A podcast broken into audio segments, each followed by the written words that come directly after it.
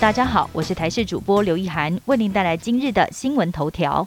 全台陷入疫苗荒，八月十七号之后，恐怕剩下不到五十万剂。第五轮疫苗预约昨天正式开放，但以国内目前的疫苗剩余量，等到第四轮与第五轮的人打完疫苗后，如果到时候再没有新的疫苗进来，全台湾恐怕只会剩下不到五十万剂疫苗。而比较麻烦的是，如果不是在七月十九号前只单选莫德纳疫苗，却不符合第五轮资格，又在七月十九号之后才加选 A Z 疫苗的话，短时间会落得两头空。都得再等等，而这样的民众目前初步估计就有百万人。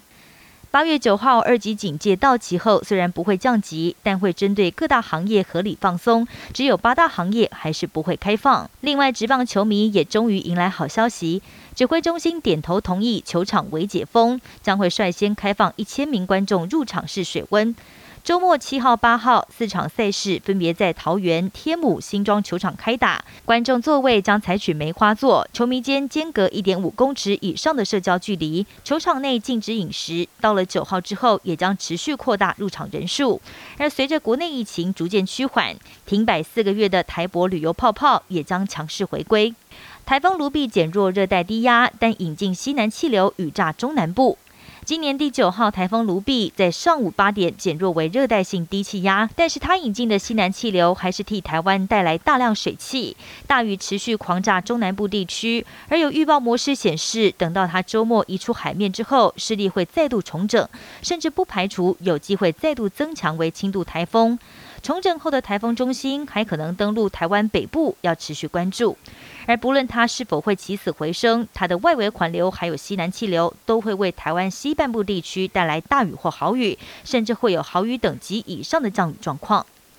新铁人诞生，冬奥男子十项全能赛事落幕，加拿大铁人华纳以总分九千零一十八分拿下金牌，为加拿大夺下奥运史上首面男子十项全能金牌。华纳是上一届里约奥运十项全能的铜牌得主，而至于上一届奥运十项全能银牌得主法国选手梅耶，在本届还是拿下银牌。女子七项全能也全都比完，比利时选手蒂亚姆卫冕成功，连续两届夺得金牌。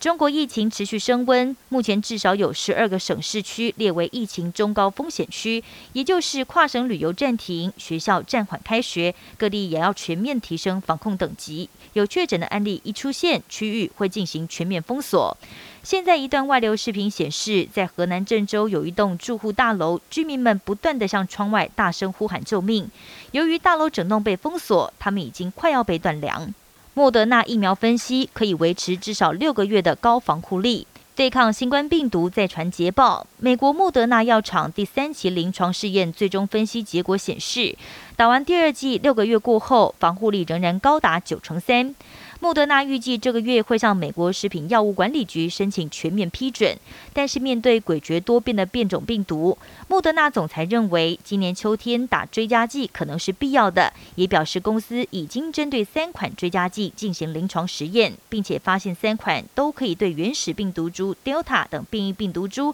产生高浓度的抗体，而目前美国 CDC 还在评估是否需要施打追加剂。